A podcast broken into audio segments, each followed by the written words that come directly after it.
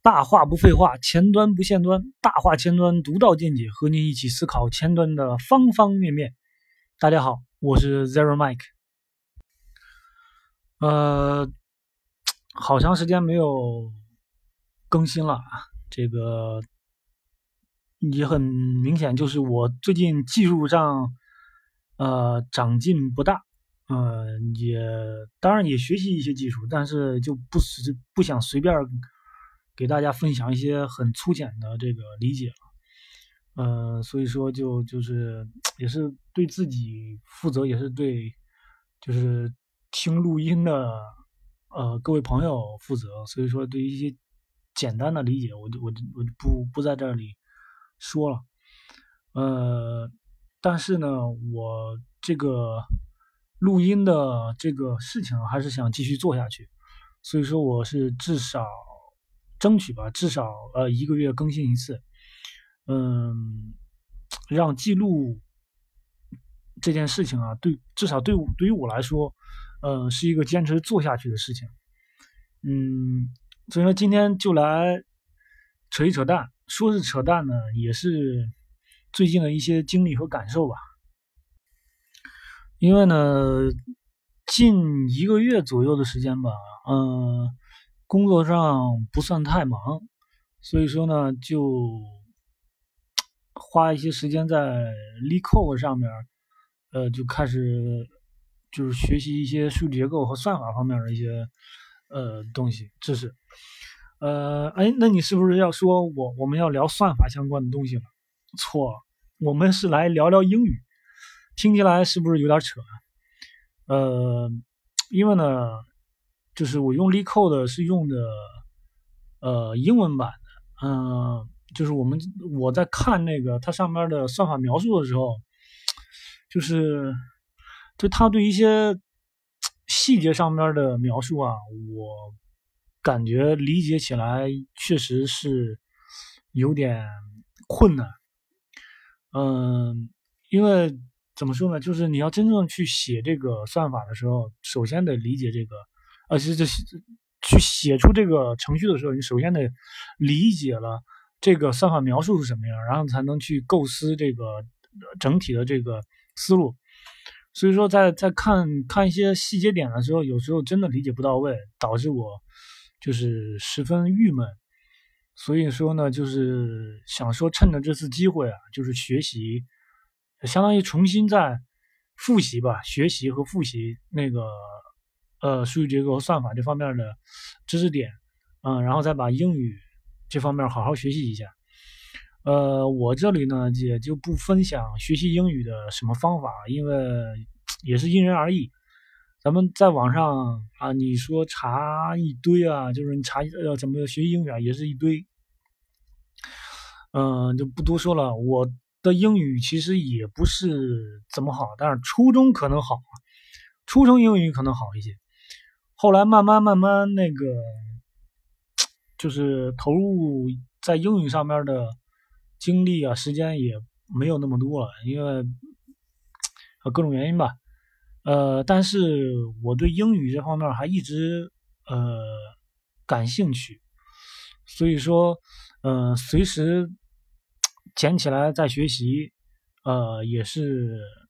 就是有自发的吧，自我激励和自发的这种动力。呃，你看以前学习嘛，就是背背单词啊，背句子，抄写。我抄写过好好几本的这种呃笔记本，呃，还有那个自己呃找老外啊，或者说去交流啊，然后参加一些英语的呃群呐，我们做一些线下的这些交流啊。我之前参加的比较多，后来。就是，嗯，时间上没有那么多了。然后，因为在北京啊，其实住的都相对来说也比较远。然后，在家各自的这种工作上的调动，然后聚在一块学习的这种氛围也没有那么多了。其实说白了还是自己的原因，就没有没有坚持下来。嗯，所以说那个这这种这种事情一断。就就很容易忘掉，里边的很多呃呃词儿的意思，因为我们本身我们的那个环境又不是英语环境，对吧？呃，就是我我们为什么要继续学习这个英语呢？其实这个还是和自己的呃工作和生活有关系。你生活吧，可以这样说，就是我们出国玩的话，就我前一段不是去呃国外玩嘛，就是还是需要有一些呃英语交流的，就是感觉在这方面还是需要再提高一些。工作这方面的话，也是很明显，就是技术上现在还好，就现在很多官方文档，就是我们现在学习的这些流行的这些。呃，不管是前端的还是后端的这些技术，呃，基本上官方文档方面都有中文版，呃，然后还有这种类似的这种中文社区，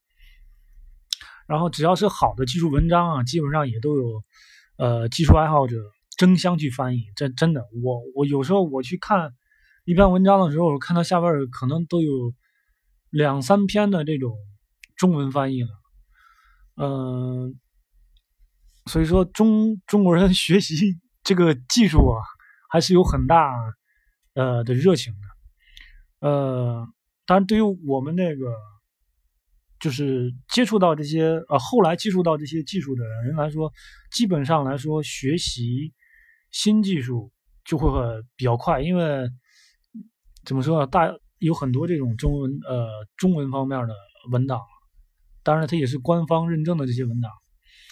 嗯，就是学习起来也比较快，呃，这是呃一个情况吧，这个是一个好的，就是一个一个优势吧。但是另一方面，想想啊，这样对于比如说，嗯，对于技术的这个洞察和前瞻性上来说，基本上是 out，嗯。中文版其实已经是二手或三手方面的知识。如果再有这个翻译者啊，那个理解上的偏差，那就完了。就这样的事情也很多啊。就我我之前买过一些中文版的技术书，就看的时候，你感觉这这这些中文这书里边这个文字，就真是只是文字，就没有灵魂，十分晦涩。你说这理解你怎么理解？只能瞎猜。有时候就就是想说，这这这写的写的什么鸡巴玩意儿？就看这种书啊，就是浪费时间，浪浪费金钱。就是你当时就想，如果就可以，如果有原版的书，看看人家当时是什么怎么写的就好了。就是后来有些情况是真的，我我是受不了那个中文版啊呃一些书了，我就真的买过。几本英文原版的书，当然这个是这样，过程肯定学习的过程是很艰艰辛的，呃，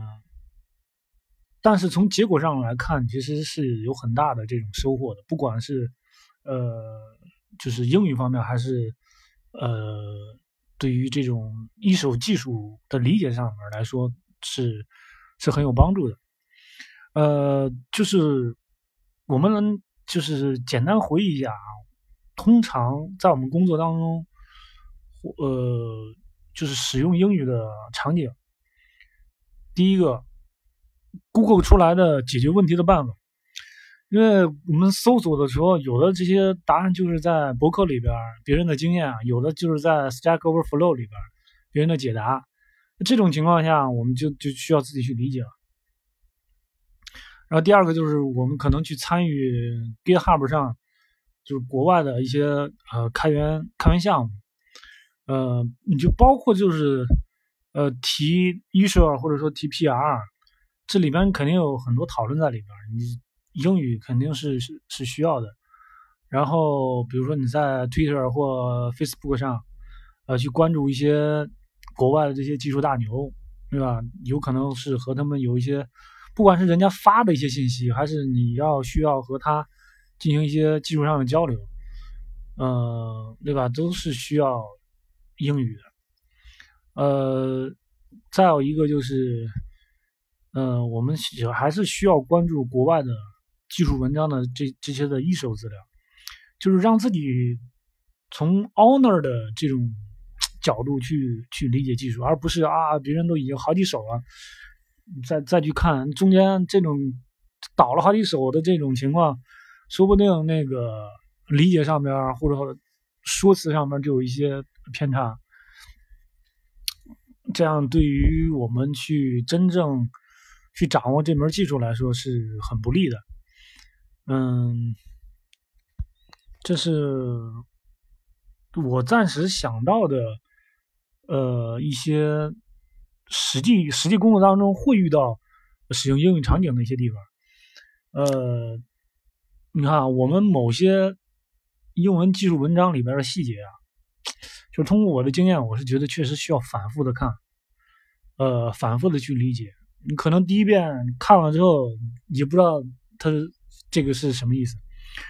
然后就是啊，你今天看不懂，第二天再看，然后再看再看，